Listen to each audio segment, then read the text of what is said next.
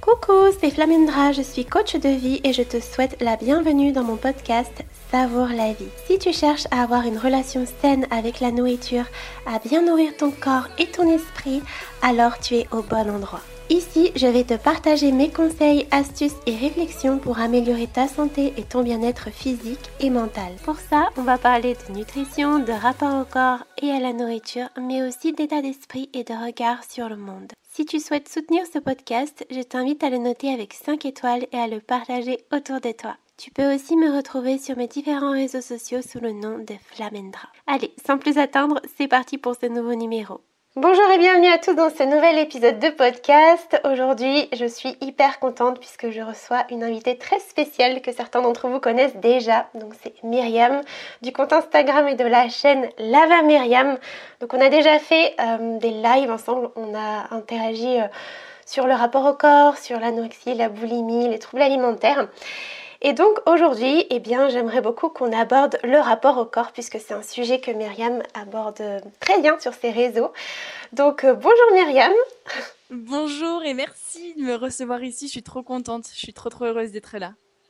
Eh bien moi aussi. Et du coup, ce que je te propose pour commencer, c'est déjà que tu te présentes avec tes propres mots pour les personnes qui ne te connaîtraient pas. Yes, ça marche. Eh bien, écoutez, euh, je m'appelle Myriam, pour ceux qui ne me connaissent pas encore, et euh, je suis entrepreneur et j'aide les femmes à s'aimer. Euh, je les aide à voir la beauté qu'il y a en elles, à trouver le potentiel qu'elles ont. Et, voilà, globalement, c'est vraiment ça ma mission sur, sur les réseaux sociaux, c'est vraiment d'apprendre aux femmes à s'accepter, à s'aimer telles qu'elles sont. C'est vraiment ce qui m'anime au quotidien depuis deux ans maintenant. Ouais, et je suis vraiment ravie de te recevoir parce que je trouve que tu as les mots justes en fait. Moi personnellement, à chaque fois que je regarde tes vidéos, que je regarde tes contenus, je trouve que c'est hyper parlant, c'est toujours dans la bienveillance, dans le respect, mais en même temps c'est hyper puissant. Donc euh, voilà, ça me tenait hyper à cœur. Donc euh, beaucoup de gratitude aujourd'hui, c'est ce qu'on se disait juste avant d'enregistrer le podcast. Euh, alors j'aimerais que...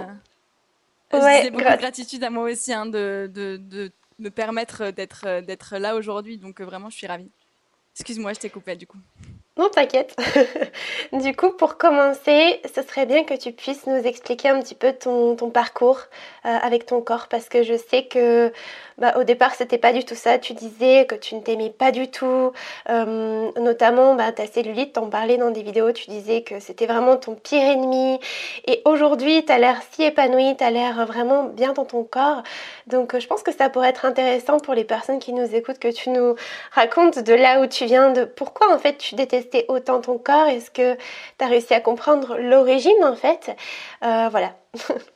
Oui, ben en fait, euh, j'ai toujours eu un rapport un petit peu bizarre avec mon corps. J'ai grandi dans une famille où, euh, où l'obésité était présente, l'obésité morbide même, et où la culture du régime était très très présente, puisque j'ai connu toute une partie de ma famille qui essayait de perdre du poids de manière constante, et notamment les femmes. Les femmes de ma famille avaient toujours tendance à être au régime, à avoir une, assiette différente des autres, à avoir un rapport à leur corps très particulier. Et du coup, j'ai grandi dans ce contexte où euh, le corps était un petit peu mis sur un piédestal, même si euh, il y avait ce côté un petit peu ambigu du euh, voilà, j'essaie d'accepter mon corps en même temps, avec mes rondeurs, avec mes formes, etc. C'était ce que disaient les membres de ma famille. Et en même temps, elles étaient en permanence en train d'essayer de maigrir. Aujourd'hui, après 20 ans d'existence, elles sont toujours en obésité. Et, j'ai la preuve vraiment que les régimes n'ont jamais eu d'effet sur elles. Et euh, moi, du coup, en grandissant dans ce contexte, j'avais un rapport à mon propre corps, à ma propre forme très particulier. À la fois, euh, j'étais standard, j'étais vraiment dans les normes, euh, et on me le reprochait presque parfois dans ma famille. Euh, par euh, des petites phrases un petit peu euh, jalouses, un petit peu piquantes. Et à la fois, j'avais ce côté des magazines, ce côté des réseaux sociaux. J'ai grandi avec la télé-réalité aussi, qui me montrait que mon corps ne correspondait pas exactement à ce qu'on attendait de moi. J'ai grandi aussi avec le magazine Jeune et Jolie, qui, a été un grand... Ouais, un grand pilier de mon mal-être et de, et de la non-acceptation de mon corps parce que j'y voyais beaucoup de jeunes femmes hyper jolies, hyper mignonnes, euh, des exercices pour, euh, mincir, etc. Euh, donc vraiment depuis toujours, en fait, j'ai j'ai eu un rapport très particulier à mon corps. Je dirais même à mes 7 ou 8 ans, je me trouvais déjà trop grosse par rapport à mes copines. pourtant, j'étais entièrement une enfant normale. Et puis après la puberté, hein. euh, la puberté, on la connaît, c'est là où euh, euh, voilà, j'ai eu les premiers signes de cellulite, j'ai eu une poitrine mal formée qui a poussé. donc là, la construction de ma féminité et de mon être en tant que femme a été vraiment dégradée, quoi. Donc on peut dire que ça a été vraiment un passage compliqué. L'adolescence, je pense que c'est le cas pour beaucoup de personnes, euh, de se construire une identité, de se détacher de sa famille à la fois, de comprendre ce qui ne va pas toujours dans sa famille, euh, de comprendre aussi qu'on ne sera pas cette jeune fille sur le magazine. Et du coup, euh, bah, mon rapport au corps a toujours été altéré à ce niveau-là. Et, et, voilà, en fait, c'est vraiment ça l'origine pour répondre à ta question. c'est de toujours le contexte familial, le contexte dans lequel j'ai grandi, et puis euh, la société dans laquelle on, est aussi, euh, qui nous entoure et qui nous rappelle chaque jour qu'il faut être plus mince, qu'il faut être euh, plus lisse, avoir la peau, voilà, avoir la peau, parfaite, le corps galbé, etc.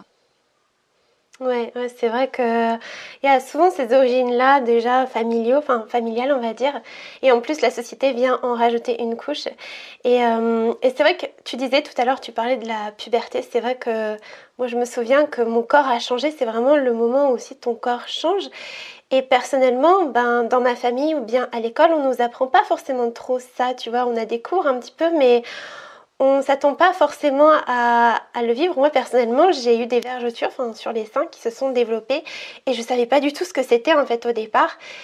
Et ça m'a fait vraiment hyper bizarre en fait de le voir, surtout que ben, j'en voyais pas sur les magazines. Avec ma famille, on n'en avait pas parlé. À l'époque, euh, à l'école, pardon, on nous en parlait pas non plus. Et du coup, c'est vrai que tu te demandes si c'est normal.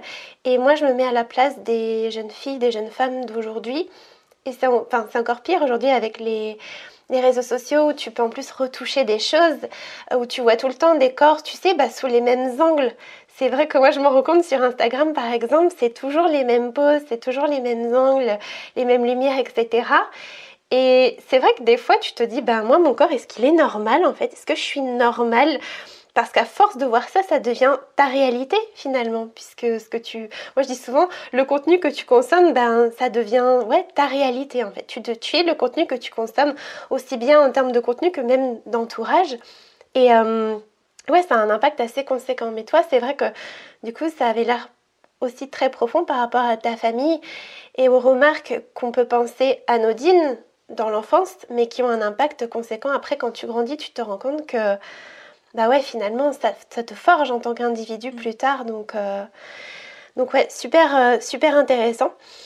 Et du coup, euh, par quoi est-ce que tu as commencé en fait pour justement changer tout ça, pour t'accepter, pour te rendre compte que finalement, ben non, tout, tout ce que tu avais vécu, c'était des injonctions de la société ou bien des remarques de tes, de tes proches qui n'étaient pas forcément fondées? Comment tu as fait pour te détacher de, de tout cet environnement-là?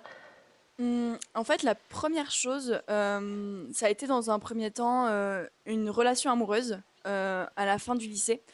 dans laquelle en fait tout simplement l'homme avec qui j'étais me faisait que me dire mais attends mais t'as un rapport à ton corps qui est hyper négatif qui est hyper péjoratif, qui est hyper toxique, alors que euh, tu as un corps qui est très bien, etc. Et il a commencé à me valoriser. Sauf qu'à l'époque, j'avais un tel rapport à mon corps qui était tellement négatif et euh, vraiment tellement profondément ancré en moi que j'arrivais pas du tout à m'en détacher. Et d'ailleurs, j'avais aucune confiance en moi. C'est une relation qui est devenue un petit peu toxique parce que j'étais très jalouse, très possessive, etc.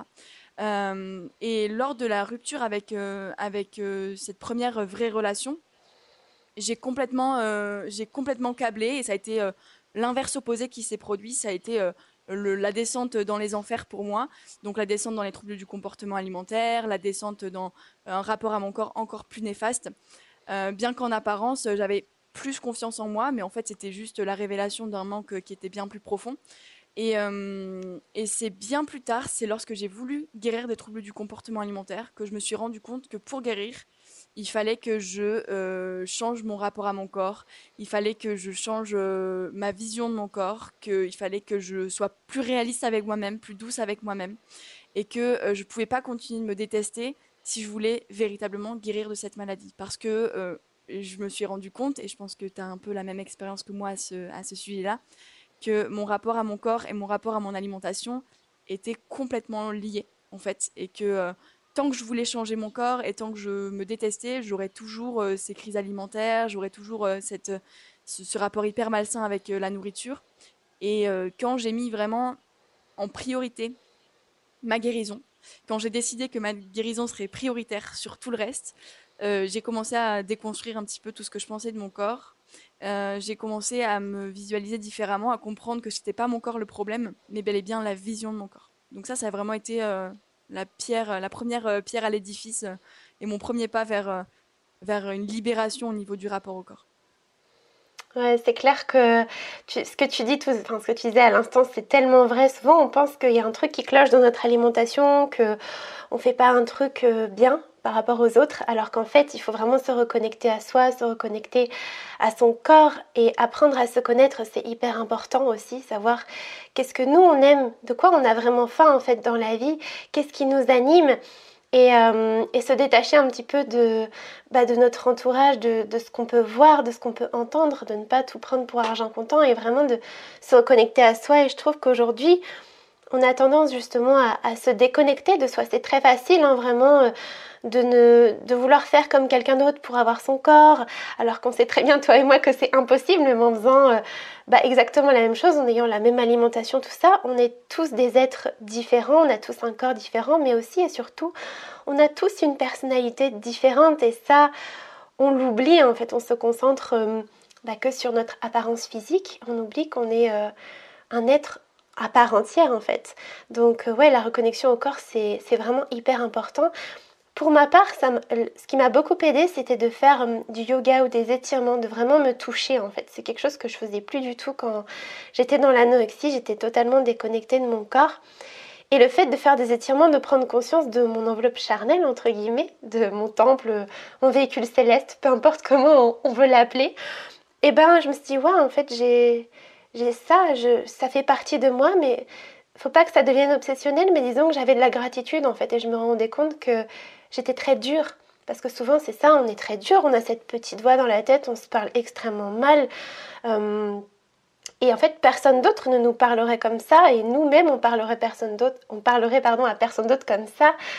Euh, et tu vois, quand tu me parles de ton histoire, moi, ça me touche profondément parce que quand je te parle, quand je te vois, quand je vois tes photos, tes vidéos, même voilà, quand je te parle, mais je trouve que tu es une personne d'une extrême beauté. Tu vois, voilà, je te le dis à cœur ouvert et je me dis, mais waouh, ça me rend triste en fait que tu vois, tu te sois tellement dénigré comme ça, alors que tu vois, il y a d'autres gens qui peuvent te trouver magnifique.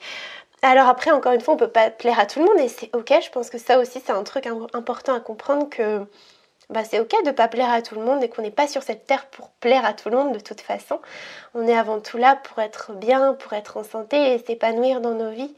Et la façon dont tu t'épanouis, c'est pas la façon dont je m'épanouis, mais c'est ok. Donc, euh, donc ouais, je trouve, enfin, je trouve que c'est puissant ce que tu dis. Donc, euh, donc merci pour ton partage. Euh, c'est hyper intéressant ce que tu dis parce que il y a un des exercices que je propose aux femmes que j'accompagne pour s'aimer, pour améliorer leur rapport à leur corps, qui est justement de changer de regard et de s'éloigner pour se regarder comme s'ils étaient quelqu'un d'autre et quelqu'un de bienveillant envers eux. Et là, tu vois, ce que tu viens de dire, c'est mais comment tu pouvais te visualiser comme ça alors que moi je vois ta beauté, tu vois? Et c'est ce que je dis à toutes les femmes finalement, c'est quand moi je vous vois pour la première fois, je vois une femme merveilleuse, hyper belle, avec plein de qualités. Et comment c'est possible que à ce jour tu puisses te visualiser avec autant de défauts et autant de choses qui ne vont pas? Et ils ont l'impression, elles ont l'impression souvent que euh, c'est euh, c'est parce que moi je les connais pas assez, que je vois pas encore leurs défauts, etc. Alors que non, c'est faux. C'est surtout elles et moi à l'époque, moi la première, euh, je ne voyais pas suffisamment mes qualités, je n'avais pas conscience de ma beauté et je ne voyais pas en quoi est-ce que je pouvais ni plaire à quelqu'un ni attirer quiconque, ni vraiment j'avais j'avais tout ça qui était complètement dégradé, complètement déstructuré et vraiment c'était au fond du seau. La seule différence c'est pas ton corps, ton visage, comment tu vas changer, est-ce que tu vas avoir une meilleure coupe de cheveux, un meilleur style vestimentaire, ça va être vraiment comment tu vas te visualiser.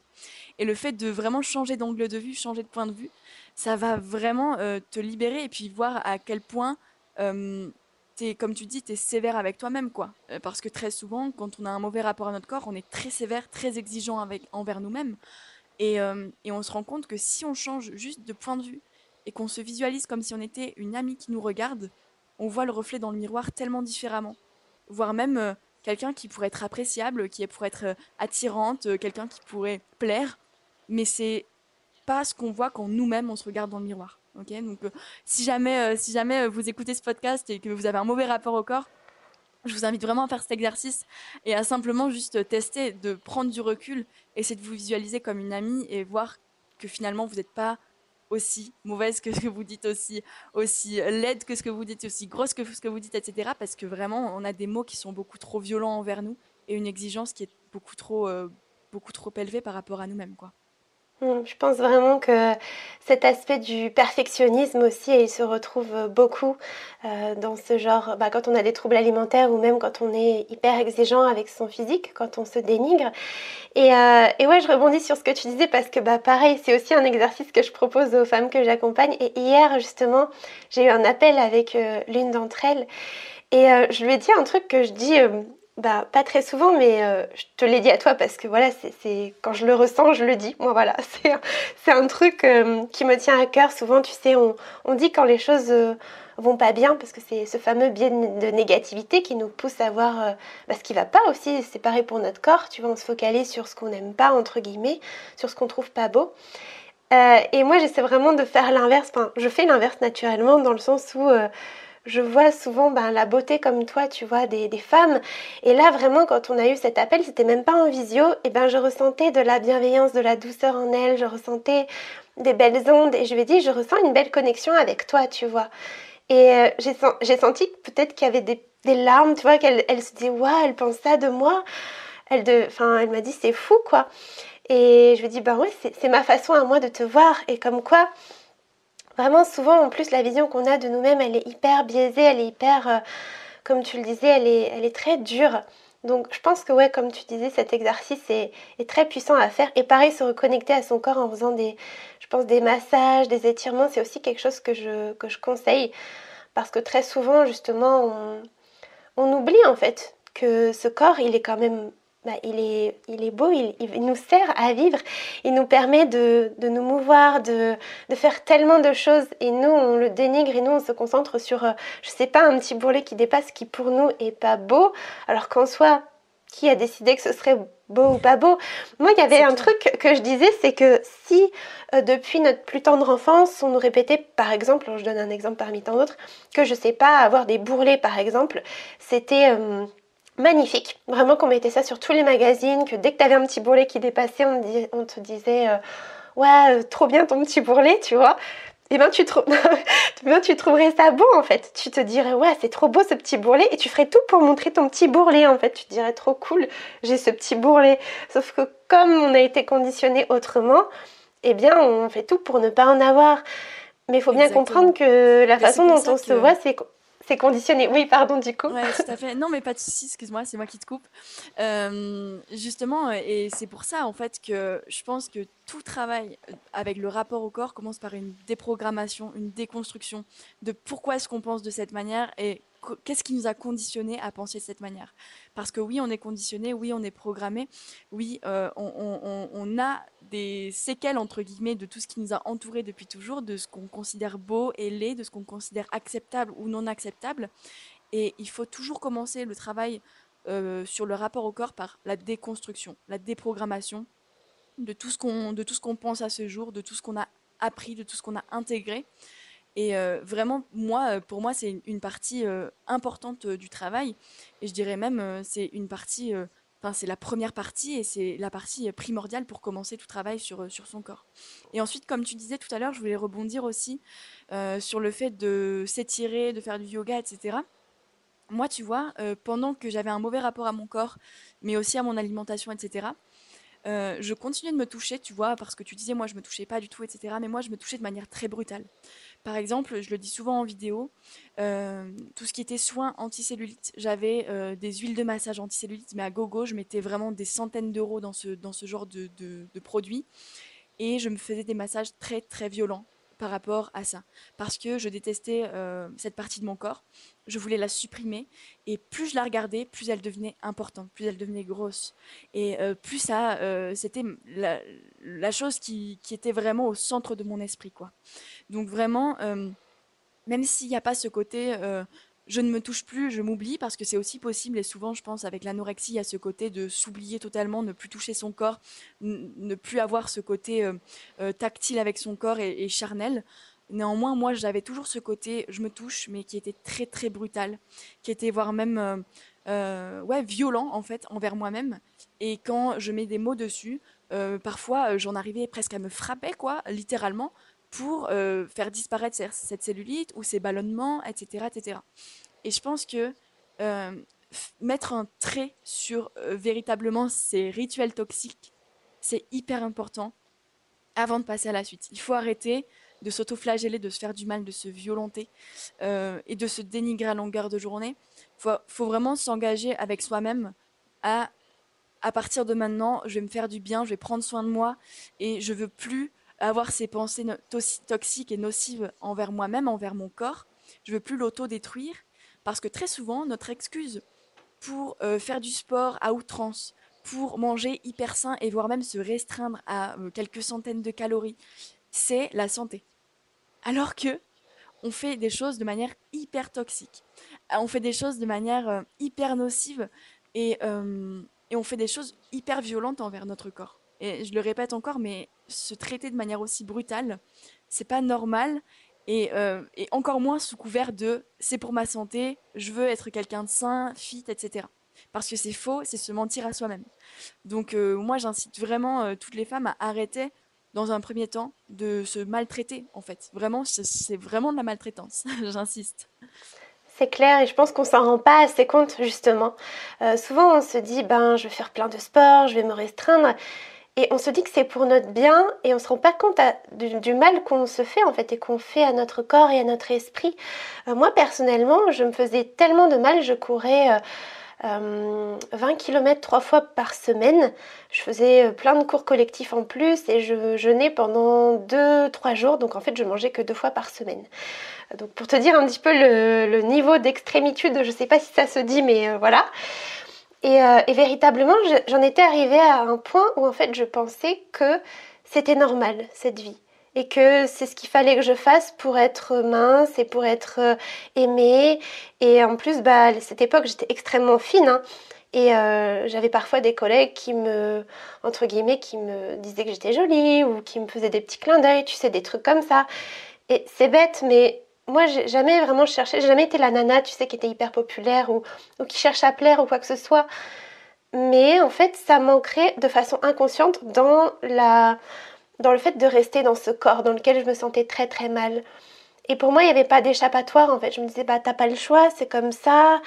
Et très souvent, quand on a ce genre de pensée, on est dans des rituels et on ne voit pas l'ouverture en fait. On se rend pas compte, on se dit, Pareil avec le corps, on se dit ben je m'imagine pas dans un autre corps parce que c'est comme ça en fait. Moi je m'étais dit, je me disais vraiment ben ok je, suis mince, je me sens pas bien mais, euh, mais je peux pas faire autrement.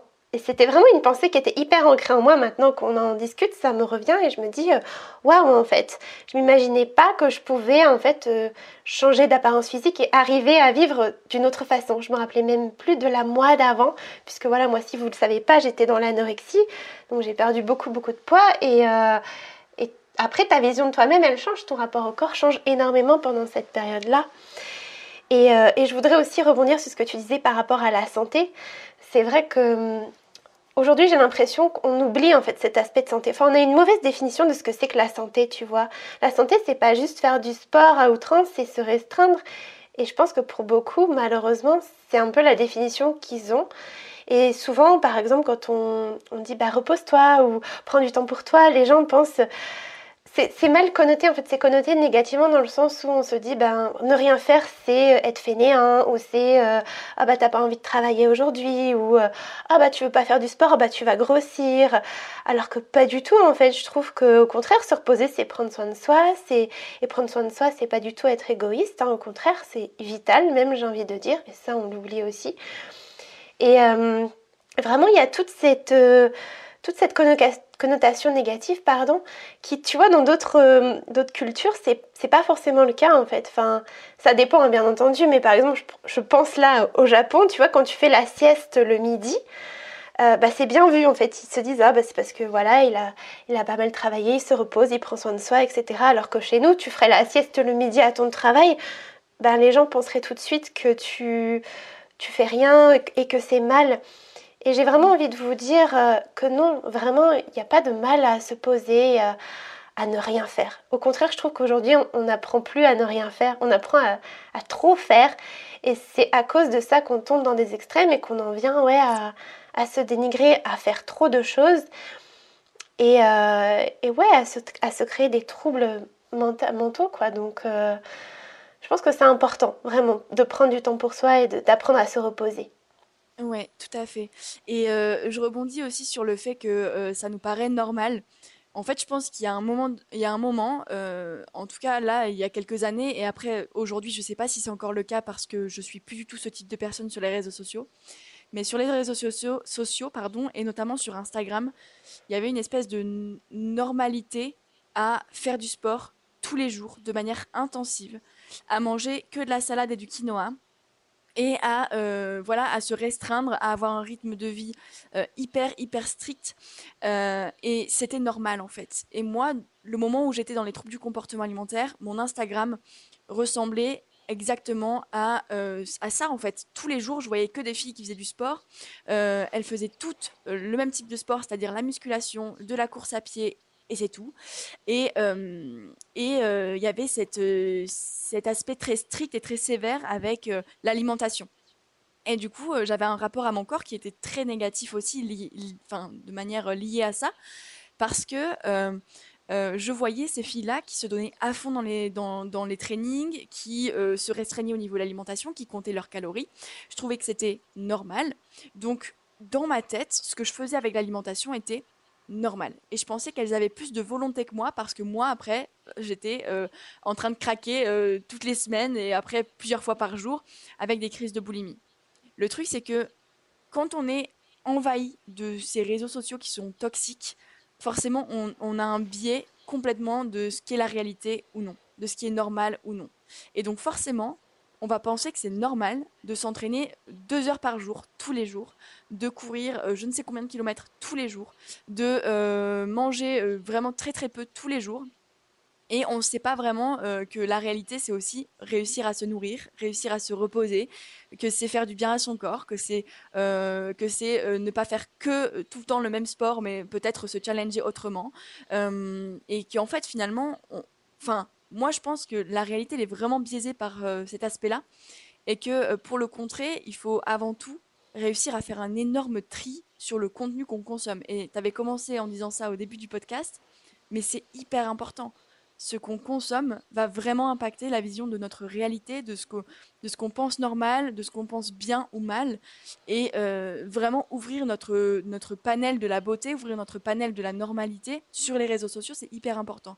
Et surtout euh, pour des personnes qui sont beaucoup sur Instagram, sur la télé-réalité ou sur YouTube, vraiment j'invite à faire un énorme tri dans ces abonnements et à vraiment faire un, voilà un, tri sur euh, qu'est-ce que je trouve beau, qu'est-ce qui est bien, qu'est-ce qui n'est pas bien, parce que sinon on se retrouve avec des femmes qui ne se supportent pas et qui culpabilisent le jour où elles n'ont pas fait du sport. Alors que ce n'est pas grave de ne pas faire du sport pendant un jour. Enfin, c'est totalement euh, un autre monde que de penser que faut faire des séances de sport hyper intensives tous les jours, quoi. Donc, voilà. Carrément. Je te rejoins, euh, je te rejoins à 1000% et bah pareil, euh, je j'ai d'ailleurs moi-même fait ce tri hein, il y a quelques temps, tu vois, euh, sur les réseaux, euh, vraiment pour guérir. Ben, je me suis abonnée à des comptes euh, body positifs, tu sais. Je pense par exemple à The Body Optimist, si vous connaissez pas sur Instagram, ou il y en a plein d'autres, vraiment, bah, le tien, enfin vraiment plein de comptes comme ça qui me faisaient du bien. Et, et j'insiste vraiment sur le fait qu'en fait, ce que vous consommez, ça devient votre réalité. C'est ce que tu as dit à l'instant, mais c'est tellement, tellement, tellement vrai et tellement puissant et on s'en rend pas compte parce qu'on est dans notre petit quotidien et tout. Et justement, c'est à force de faire, d'avoir ces habitudes-là, de consommer ce genre de contenu que ça devient addictif parce que ça aussi, il faut le souligner qu'il y a quand même une sorte d'addiction qui se développe à regarder ce genre de contenu et que c'est assez dur de s'en défaire. Hein. Moi, pour être totalement honnête, euh, bah, je regardais, en fait, je mangeais en regardant des vidéos une journée dans mon assiette et ça a été hyper dur pour moi de me dire arrête de regarder ce genre de vidéos, arrête de regarder euh, des vidéos qui à cette époque-là me faisaient du mal. Aujourd'hui, je peux en regarder une sans problème, mais à cette époque-là, disons que je regardais des vidéos de fit girls qui mangeaient que de la salade, donc ça m'aidait pas. Aujourd'hui, je regarde de personnes bah, comme toi qui font des vraies journées dans, dans mon assiette ou qui mangent beaucoup plus.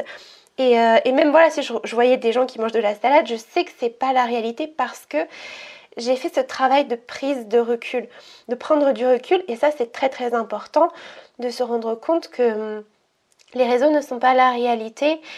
Par exemple, une story Instagram, c'est vrai qu'on ne se rend pas compte, mais c'est quoi? Allez, une minute, pas plus par jour?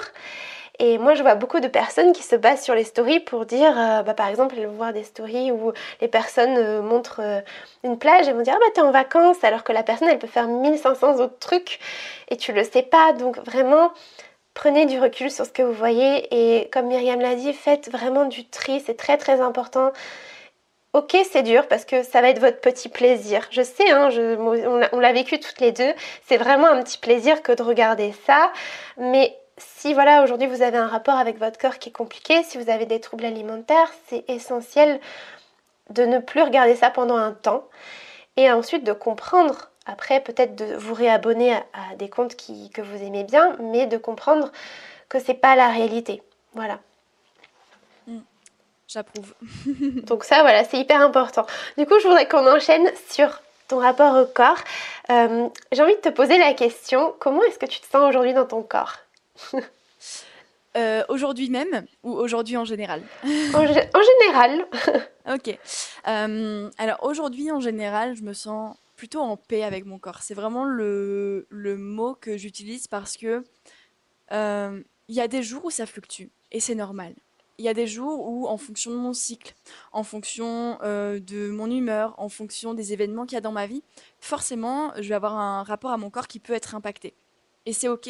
Et en fait, il faut vraiment prendre conscience que euh, le travail sur le rapport à son corps, c'est pas un travail ponctuel. C'est pas un travail qu'on va faire une fois et qui va être fait pour toute la vie. C'est un travail à faire, à refaire et surtout, avant tout, des habitudes à prendre pour se parler avec plus de douceur pour prendre conscience quand on a des pensées toxiques qui nous, qui nous, qui nous subviennent, surviennent. J'arrive plus à parler, ça y est, nous surviennent. Euh, c'est vraiment, euh, en fait, c'est un travail de longue haleine qu'il va falloir faire, refaire, et c'est des habitudes à mettre en place parce que le rapport au corps, c'est l'impermanence totale. Ça va être un jour avec, un jour sans, et d'ailleurs, je pense que beaucoup de personnes l'ont déjà, euh, déjà connu, et ceux qui nous écoutent, je pense, euh, l'ont déjà connu aussi. Il y a des jours où ça va aller, et d'autres où ça va être la catastrophe. Et ça, même après avoir fait un travail qui permet de lisser un petit peu euh, ce rapport à son corps sur le long terme, ça va quand même avoir de l'impact sur parfois, de temps en temps, des événements qui vont, qui vont impacter notre rapport à notre corps et qui va tout simplement nous faire euh, nous sentir moins bien. Donc être en paix, c'est vraiment le mot que j'utilise parce que ça veut dire que je, je suis bien globalement dans ma vie à 90%. J'accepte totalement les parties de mon corps. j'ai fait face à 99% de mes complexes et on va dire que à peu près toutes les parties de mon corps m'avaient complexé au moins un jour. Euh, j'apprends à mieux euh, à mieux chérir mon corps, à mieux lui parler, à euh, porter des vêtements qui lui sont confortables. Ça aussi, c'était quelque chose que je ne voulais pas. Je ne voulais pas passer la taille au-dessus parce que pour moi, c'était c'était pas la taille qui devait me convenir. Sauf que si, je préfère passer maintenant une taille au-dessus et être confortable dans mes vêtements. Globalement, je me suis aussi épanouie dans ma féminité parce que l'acceptation de mon corps a aussi impliqué l'acceptation de ma féminité. Euh, j'acceptais pas du tout ma partie féminine, j'avais beaucoup de mal avec ma sexualité aussi. Et euh, le fait d'accepter mon corps et d'être en paix avec lui me permet aussi de m'épanouir euh, dans ces domaines-là. donc voilà, c'est la paix, mais c'est quelque chose qui est impermanent, c'est quelque chose que je travaille encore au quotidien. Ça veut dire que de temps en temps, je me reprends lorsque je parle mal de mon corps, je me reprends lorsque j'ai des pensées négatives sur mon corps, lorsque euh, j'ai euh, des pensées qui surviennent. Mais c'est normal et c'est ok et j'accepte cette impermanence-là. Et, euh, et aujourd'hui, je vis beaucoup mieux ces fluctuations parce que peu importe l'aspect de mon corps, je sais que je suis bien au-delà d'un corps. Je sais que je dois en prendre soin parce que c'est mon véhicule, mais je suis bien plus que ça. Et ça, c'est vraiment quelque chose que j'ai compris ces deux dernières années c'est que euh, euh, on n'est pas qu'une enveloppe, on n'est pas qu'un corps. Notre corps, il faut en prendre soin, mais uniquement parce que c'est un, un véhicule, c'est notre, notre porteur euh, du quotidien. Donc, autant en prendre le plus grand soin. C'est la maison dans laquelle on sera toute notre vie. C'est, c'est la personne avec qui on va passer tout le restant de nos jours. Donc, autant en prendre soin. Par contre, je sais que j'ai de la valeur au-delà de ça. Et avant, j'avais vraiment ce besoin et cette peur d'être rejetée si j'avais pas euh, un corps qui correspondait aux standards, d'être abandonnée. Cette peur de l'abandon qui revient souvent et qui, euh, qui est quand même euh, un, gros problème dans ma vie depuis toujours, lié à des événements de l'enfance, etc. Mais c'est, c'est quelque chose que beaucoup de personnes ont d'avoir de, peur de se faire rejeter, de se faire abandonner, de manquer d'amour. Et finalement, on se rend compte que le rapport au corps à lui seul, c'est bien plus profond que juste être beau, être belle et euh, se sentir beau ou belle en fait. C'est vraiment est-ce que j'ai suffisamment d'amour envers moi-même? Est-ce que euh, je manque d'amour au quotidien? Est-ce que j'ai peur d'en manquer? Est-ce que j'ai peur d'être abandonnée? Est-ce que j'ai peur d'être rejetée? Et le jour où on s'offre suffisamment d'amour à soi-même, mais pas que le corps, mais vraiment globalement, euh, ça permet de combler ce manque-là et de ne plus jamais avoir peur de ce manque. Donc c'est vraiment comme ça que moi je visualise le rapport au corps. Donc euh, voilà, tout ça pour répondre à ta simple question. Aujourd'hui, je suis en paix avec mon corps et c'est vraiment ce qui importe le plus, c'est euh, de ne plus être en guerre contre lui. Carrément, je pense que le mot paix, c'est vraiment le mot le plus approprié parce que comme tu l'as dit, en fait, aimer son corps, bah, c'est vraiment un truc qui se fait tout au long de la vie. Il n'y a pas un moment tu te réveilles, tu te dis ça y est, je m'aime à 100% et c'est fini. C'est un travail de tous les jours, comme tu l'as mentionné, et c'est ok de comprendre qu'il y a des jours où on va moins s'aimer que d'autres. Il y a des jours, bah ouais, on va regarder ce petit boulet, on va se dire, ah, il est encore là, celui-là. Mais le tout, c'est de savoir rebondir. Tu vois, c'est de savoir dire, bon, bah ok, il est là, et puis alors? Et alors, est-ce que ça va m'empêcher de passer une bonne journée? Est-ce que ça fait de moi une moins belle personne? Et quand on a compris que la réponse c'était non, eh ben on passe à autre chose. Enfin moi, tu vois, ça m'arrive. Hein. Des fois, je me réveille et je me dis oh là là, cette tête, tu vois, ou des trucs comme ça. Puis j'arrête en fait. Et, je pense qu'aussi arrêter de se regarder, arrêter de passer des heures devant le miroir, à, tu sais, à, à se à ses pieds dans tous les sens et à se dire des choses négatives. Vraiment, ça c'est aussi un autre exercice que je vous invite à faire, à passer moins de temps à vous regarder. Vraiment. Euh, avant, je me regardais tout le temps, moi, dans le miroir. Euh, pour voir justement si j'avais pris du poids, si genre euh, sous cet angle-là j'avais pas un petit peu de gras, etc. Aujourd'hui bah, j'ai toujours un miroir, voilà, histoire de me maquiller, de me regarder un petit peu quand même, mais c'est plus pareil qu'avant en fait. J'ai changé aussi mon rapport à, mon image, tu vois, à, ce, à cet objet aussi du miroir et je m'en sers plus comme avant. Maintenant je me regarde, mais limite je me souris et je me dis ok, je vais passer, voilà, je vais passer une bonne journée. Et même s'il y a un moment donné, ben, il y a un truc qui me plaît pas sur mon corps, c'est pas grave. Je rebondis. Et je pense que c'est vraiment ça la capacité à, à prendre du recul vis-à-vis de ses propres pensées, de comprendre que, comme tu l'as très bien expliqué, tout fluctue, tout est en perpétuel mouvement, euh, que ce soit le corps mais aussi l'esprit, votre esprit va, va grandir. Euh, je pense que tu n'es plus du tout la même personne que tu étais il y a 5 ans, tout comme ton corps, voilà, est plus le même qu'il était il y a 5 ans, et ben dans 5 ans ce sera pareil.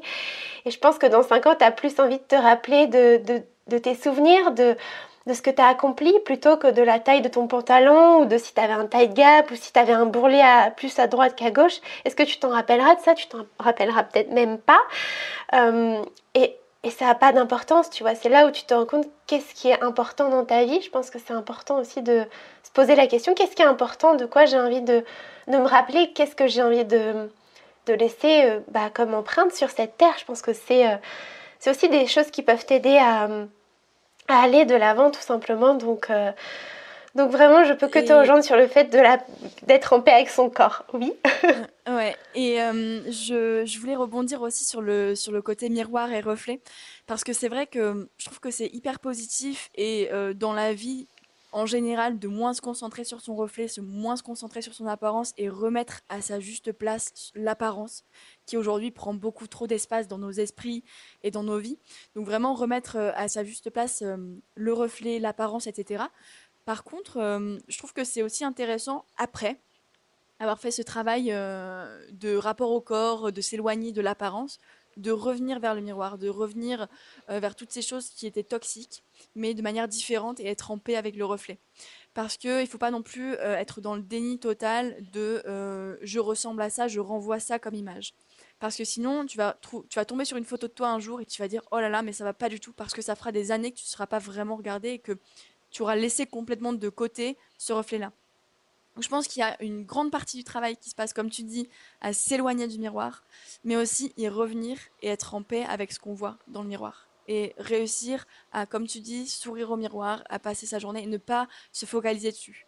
Parce que je vois aussi euh, l'extrême inverse par rapport à nous. Alors nous, c'est vrai qu'on était plutôt euh, du côté des personnes qui s'épiaient, qui se regardaient le moindre, défaut, le moindre, le moindre complexe, etc.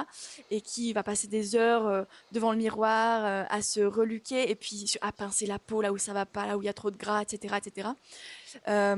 mais il y a aussi des personnes qui s'oublient et qui, euh, sous prétexte d'avoir un mauvais rapport à leur corps, ne vont plus du tout regarder leur corps, vont plus du tout en prendre soin, vont plus du tout vouloir se faire jolie, vont plus du tout vouloir euh, que l'apparence prenne de la place, et justement à l'inverse, vraiment complètement oublier cette partie du miroir. Et moi je pense que c'est aussi sain euh, sur le long terme de revenir au miroir et d'être en paix avec lui. J'avais une, une question pour toi aussi, parce que moi c'est vraiment quelque chose qui qui m'a fait complètement changer euh, d'état d'esprit par rapport à ma vie en général, c'est euh, de me lancer dans l'entrepreneuriat. Bah, finalement, d'avoir des projets, d'avoir des choses à faire, d'avoir des vraies idées, d'avoir euh, besoin de ma créativité au quotidien, d'avoir ce besoin d'aider les autres, ce, besoin de créer des choses, de voilà, de, créer tout ce qu'on fait sur les réseaux sociaux, sur YouTube, sur Instagram, maintenant ton podcast également. Bah, je me dis, tout ça, moi, ça m'a vraiment permis de me détacher de mon apparence parce que j'ai compris concrètement que j'étais plus que ça de par mes projets, de par le fait euh, d'aider les autres, de par le fait de partager mon histoire, de partager mon expérience. Et je ne sais pas si toi, ça a fait le, même effet sur euh, finaliser, d'assainir le rapport au corps, quoi, vraiment. Bah, ça a eu un impact dans ma vie, hein, ça c'est clair, vraiment. Et euh, moi, c'était, en fait, c'était carrément pendant ma guérison, je me suis dit, je me disais un truc, je me répétais sans cesse cette phrase et c'était vraiment quelque chose qui me boostait, qui m'a motivée à, ouais, à, sortir de tout ça en fait et à retrouver un rapport sain avec mon corps et avec mon, avec mon alimentation. Je me disais en fait, il faut que je guérisse pour pouvoir aider les autres après. Parce que moi j'ai toujours aimé aider les personnes. Et en fait je me disais de toute façon tu vas dégommer cette maladie. Moi je me disais ça à l'époque euh, par rapport à l'anorexie. Je me disais de toute façon tu vas tout dégommer et euh, comme ça, après, ça va, ça va aider en fait d'autres personnes. Tu vas pouvoir te servir de, cette expérience pour aider d'autres personnes et pour ne pas en fait qu'elle retombe aussi bas que, que toi tu as pu, euh, bah, que cette expérience que tu as pu vivre. Donc ouais, ça m'a, franchement, ça m'a beaucoup aidé et aujourd'hui, bah, c'est un véritable moteur, tu vois. Je me rends compte que finalement, c'est pas que j'ai, j'ai pas envie de dire j'ai, j'ai pas vécu ça pour rien, mais plutôt que ça, ça me permet en fait de donner un sens à ma vie véritablement. Et j'ai l'impression que il fallait que je passe par là pour mhm. pouvoir m'accomplir pleinement. Je sais que c'est un petit peu bizarre, hein, mais euh, véritablement avoir, euh, voilà, voir mon corps changer comme ça, mon rapport à l'alimentation changer, ça m'a transformé, ça m'a apporté quelque chose et, euh, et aujourd'hui je me sens plus que jamais épanouie, tu vois, dans ce que je fais et je me rends compte que le travail que je faisais avant, bah, c'était pas moi véritablement, que moi j'étais faite pour aider les gens. Ça a toujours été un truc que j'aimais pour te donner une petite anecdote sur ma vie perso. Voilà, on en profite. Euh, je sais qu'il y a beaucoup de gens quand je leur dis ça, ils s'y attendent, mais genre pas du tout. Euh, avant, en fait, j'étais une grande gameuse. Je jouais beaucoup aux jeux vidéo, mais genre je passais ma vie là-dessus. Et en fait, je me suis rendu compte que c'est parce que je me sentais pas bien dans ce monde, je trouvais pas ma place Alors que dans les jeux, je pouvais être qui je voulais, je pouvais avoir le corps que je voulais, je pouvais avoir des super pouvoirs, je pouvais faire vraiment des trucs de fou et ça me plaisait. Et euh, à chaque fois, en fait, je jouais à des jeux multijoueurs, donc c'est-à-dire euh, des jeux où tu peux en fait être euh, avec d'autres personnes. Et dans ces cas-là, j'avais toujours le même rôle, c'était le rôle de soigneur. Je soignais les gens en fait. Je, soignais les gens pour, pour qu'ils puissent dégommer des monstres, enfin bref. et je me suis dit, et j'ai fait le parallèle il n'y a pas très longtemps, je me suis dit, mais en fait, ben, c'était comme si c'était une, une, projection de la personne que j'avais envie d'être dans ce jeu. Je voulais aider les gens, en fait, je voulais les soigner. Et aujourd'hui, c'est ce que je fais d'une autre façon, d'une façon, voilà, euh, je pense qu'il apporte plus au monde que... Je suis pas du tout contre les jeux vidéo, au contraire, puisque j'y ai joué, euh, je, je, je, conçois bien que ça apporte aussi quelque chose et il faut se divertir. Mais vraiment, j'ai fait le parallèle il y a pas longtemps et je me suis rendu compte que mm. ça avait un sens, en fait, ce comportement-là avait un sens et ça m'en a appris sur moi-même. Donc... Euh, voilà. Mais euh, je suis pas étonnée parce qu'une fois tu avais expliqué l'origine euh, de Flamendra et tu expliquais justement que c'était lié euh, aux jeux vidéo, donc j'avais déjà en tête ce petit côté gameuse. ah, t'as bonne mémoire parce que franchement j'en parle mais hyper rarement de ça parce qu'il y a des gens, il y a des gens ils pensent que je m'appelle Flamendra mais je ne m'appelle pas Flamendra, voilà. mais j'aurais aimé cela dit. enfin voilà. Du coup, je vais continuer sur les petites questions. Euh, je voudrais savoir aujourd'hui comment toi tu gères euh, la comparaison, parce qu'aujourd'hui, on l'a dit tout à l'heure, on est euh, confronté sans cesse à la comparaison qui plus est d'autant plus ben, ces, ces temps-ci. Comment est-ce que tu gères ça face aux réseaux sociaux et aux autres personnes? y a, Pour moi, il y a vraiment deux types de comparaison et je vais parler des deux parce que, bon, on est là pour parler de rapport au corps, mais je pense que l'autre type de comparaison est tout aussi nocive. Euh, la première chose, c'est que j'ai compris que comparer mon corps à celui des autres n'avait pas de sens. c'est la première chose, c'est vraiment comprendre que ça n'a pas de sens. Parce que c'est ce que tu disais en début de podcast, mais tu auras beau manger la même chose que quelqu'un d'autre, faire le même sport que quelqu'un d'autre, à au millimètre près, au milligramme près, euh, faire exactement la même chose, tu n'auras jamais son corps. Et ça, quand j'en ai pris conscience, j'ai pris une petite claque dans la gueule parce que euh, inconsciemment, j'avais quand même l'objectif d'atteindre des physiques de personnes que je regardais sur les réseaux sociaux. Je regardais beaucoup Sissi Mua, je regardais beaucoup euh, des personnes comme ça à l'époque, et j'avais vraiment inconsciemment cette volonté, ou consciemment même d'ailleurs, cette volonté d'atteindre leur physique. Et euh, je me suis rendu compte que j'aurais beau faire exactement ce qu'ils font, je n'aurais jamais leur corps, j'aurais jamais leur visage, j'aurais jamais leur morphologie, j'aurais jamais leurs os, j'aurais jamais leurs, leurs organes. et donc j'aurais jamais leur corps. Euh, ça, c'est vraiment été le premier déclic pour euh, moi me sortir de cette comparaison malsaine au niveau, au niveau du corps. après, j'ai vraiment compris que la comparaison, c'était aussi pour moi du auto-harcèlement. Clairement, tu, tu, ne peux pas te parler de cette manière comme, comme ça, en fait, c'est impossible et c'est vraiment, c'est vraiment du harcèlement, en fait. Parce que moi, j'étais en permanence en train de me dire Regarde, elle est mieux que toi. Regarde, elle est mieux foutue que toi. Regarde, elle a plus de poitrine. Regarde, elle doit plus lui, plaire. Parce que parfois, je mettais même le référentiel des personnes que j'aimais et je, me mettais à leur place et je me disais Tiens, cette personne, elle doit plus lui plaire. Alors que c'était hyper toxique, hyper malsain. Et, je me suis rendu compte qu'en fait, je pourrais pas parler de cette manière-là à quelqu'un d'autre. Et qu'il fallait que je commence à être davantage bienveillante envers moi-même et surtout que voilà, ça n'avait pas de sens. Donc je me suis totalement sortie de, cette comparaison de cette comparaison là, surtout en comprenant que c'était inutile, que ça n'avait pas de sens et que sur le long terme, ça ne m'apportait que du mal parce que vouloir ressembler à quelqu'un d'autre, à part faire de la chirurgie, c'est impossible. Après, je suis tombée dans un autre type de comparaison parce que quand je ne m'aimais pas, je ne m'aimais pas ni de manière physique ni mon corps, mais je m'aimais pas non plus au niveau de la personnalité. Je pensais que j'étais quelqu'un qui était pas intéressant. Euh, je pensais que j'étais quelqu'un qui, qui n'avait pas d'intérêt en fait dans ce monde vraiment globalement. Donc je suis tombée dans une autre comparaison qui était plutôt la comparaison euh, morale euh, des compétences, des capacités. Regarde, elle, elle est bilingue. Regarde, elle, elle sait mieux faire, euh, je sais pas, cette figure euh, en yoga que toi. Regarde, elle, elle a une carrière qui est mieux que toi. Regarde, elle, elle arrive mieux à poster plus régulièrement sur les réseaux sociaux. Après, c'est devenu vraiment quelque chose de différent au niveau de la carrière, au niveau de l'entrepreneuriat, au niveau des réseaux sociaux, au niveau de, de la chaîne YouTube, etc. Et là, j'ai décidé, d'une part, que j'arrêterais de me comparer parce que ce que je vois, que ce soit sur les réseaux sociaux ou même dans la vraie vie, et que ce que je connais d'une personne, c'est 5% de ce qui se passe véritablement dans son être. C'est même si c'est une amie, même si c'est quelqu'un que je connais de manière proche, Je ne sais pas ce qui se passe dans sa tête, dans son corps, dans sa famille. J'ai pas son histoire, j'ai pas son vécu, j'ai pas son expérience, j'ai pas euh, peut-être la motivation qu'elle a tous les jours, etc.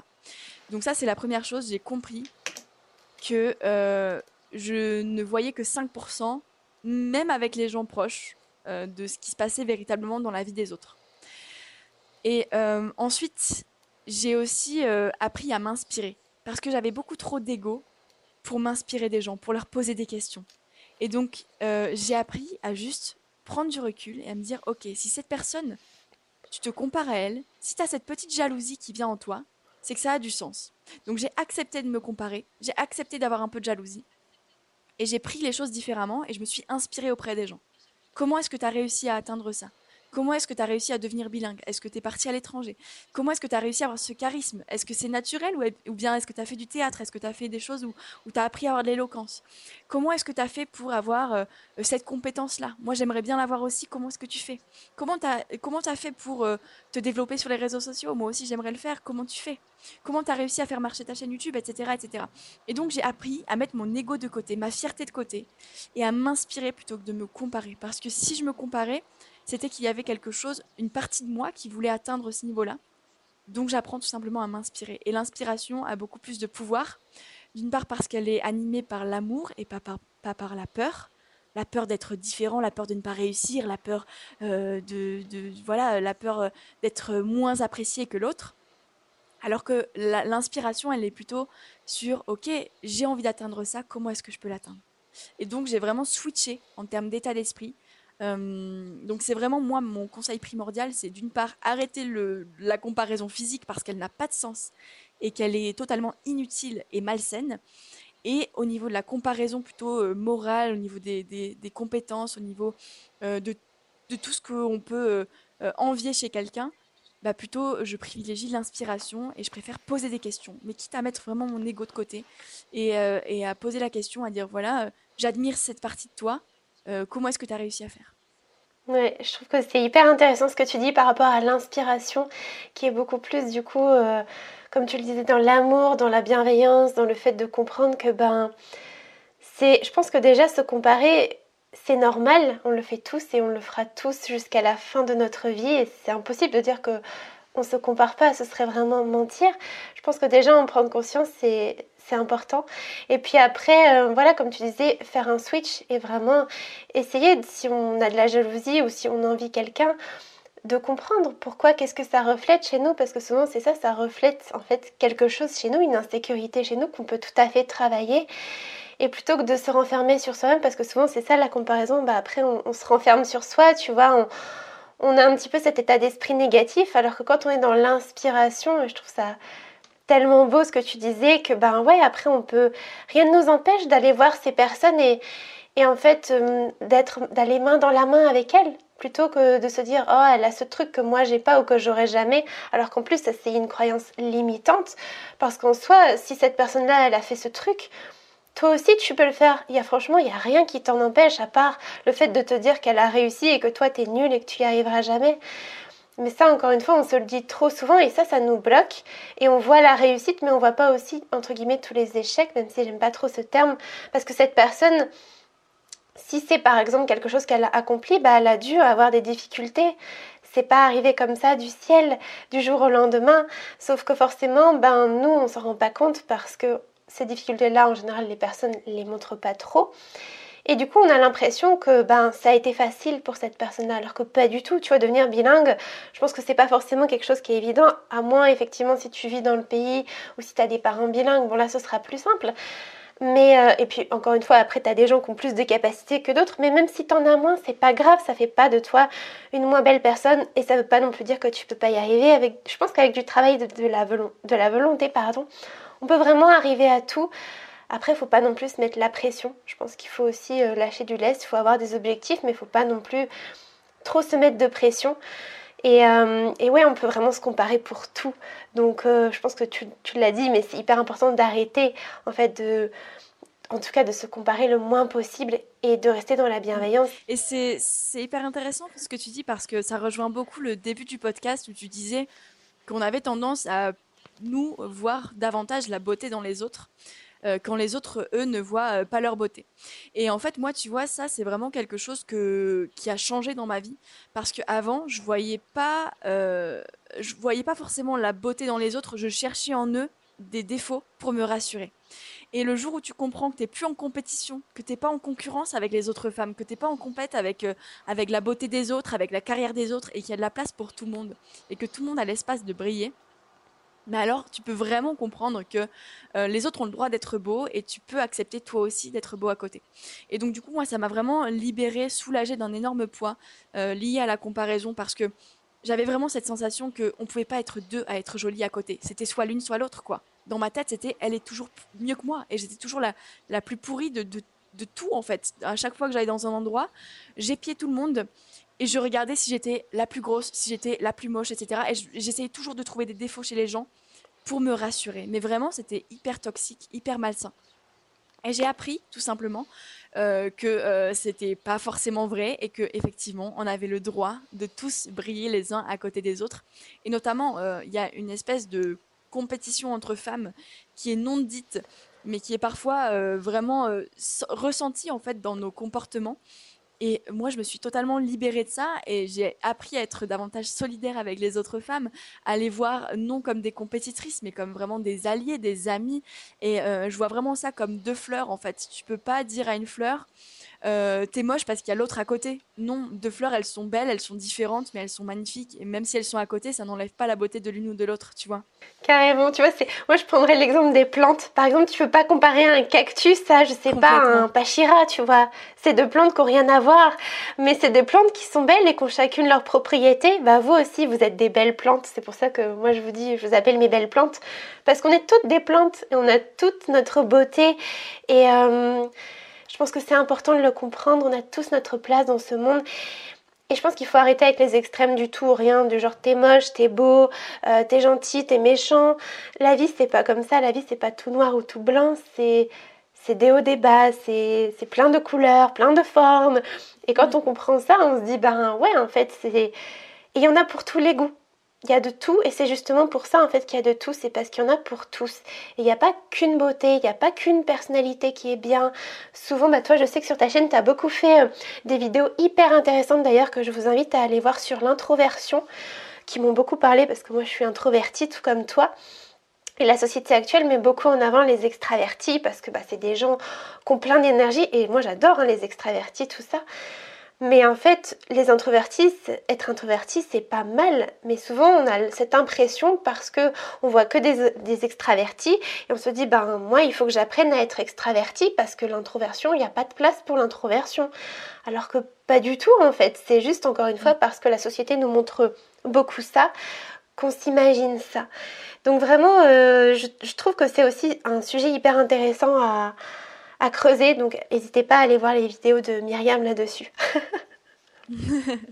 Je suis ravie que tu sois reconnue dans cette vidéo. C'est une vidéo que, qui me tient beaucoup à cœur sur ma chaîne. Et je pense qu'elle elle a dû aider beaucoup de personnes. Je voudrais terminer ce podcast parce que je pense que ça fait pas mal de temps qu'on papote. Euh, alors, bon, j'avais encore pas mal de petites questions, mais du coup, si tu devais donner un conseil à la toi d'il y a 5 ans, qu'est-ce que ce serait? Je dis toujours ça, mais moi, le conseil que je me donnerais, c'est fais confiance à la vie. Fais confiance à ce que la, vie met sur ton chemin. Et arrête euh, d'être dans la résistance euh, constante envers tout, tout, tout ce qui t'arrive. Parce que j'étais quelqu'un de qui n'arrivait pas à lâcher prise, qui voilà, j'étais dans la résistance envers toutes les personnes qui venaient sur, euh, dans, dans ma vie. Je, je repoussais les opportunités alors que j'apprends à faire confiance à la vie de plus en plus. C'est beau ça. Et effectivement, la résistance, je trouve que c'est un mot qui est fort. Et je pense que c'est un mot qui va parler à beaucoup de personnes. On est résistant avec soi, on est résistant avec beaucoup de choses qui se passent. Et quand on apprend justement à être en paix, euh, bah, justement, on arrive à, cet état de lâcher prise et on accueille la vie en fait. On, accueille la vie avec beaucoup plus de flexibilité, beaucoup plus de bienveillance. Et ça change véritablement tout. Donc, euh, donc c'est super. Alors je voudrais te poser une dernière petite question. Si tu devais donner qu'un seul conseil à quelqu'un qui a une relation compliquée avec son corps aujourd'hui, qu'est-ce que tu donnerais comme conseil? Un seul conseil? Ouais. c'est compliqué. Je pense qu'il y en a eu pas mal dans ce podcast déjà. Mais euh, si j'avais un seul conseil à donner, c'est euh, n'oublie pas la valeur qu'a ton corps aujourd'hui.